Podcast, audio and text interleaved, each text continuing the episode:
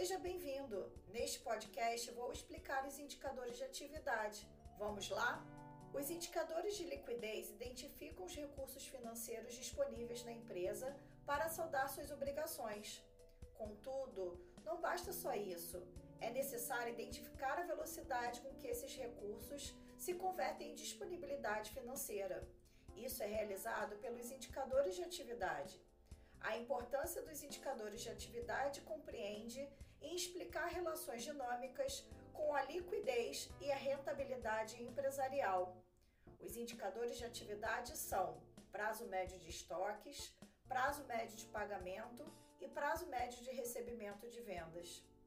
O prazo médio de estoques evidencia o tempo que os produtos acabados ficam armazenados na entidade antes de serem vendidos.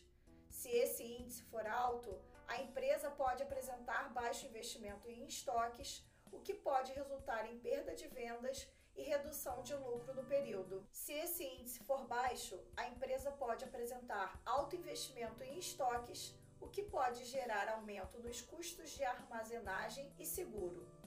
Prazo médio de pagamento mostra o tempo que a empresa demora para saldar suas dívidas junto aos fornecedores. O prazo médio de pagamentos deve ser maior que o prazo médio de recebimento de vendas para que haja manutenção de um adequado nível de liquidez. Prazo médio de recebimento de vendas mostra o tempo que a entidade leva para receber suas vendas.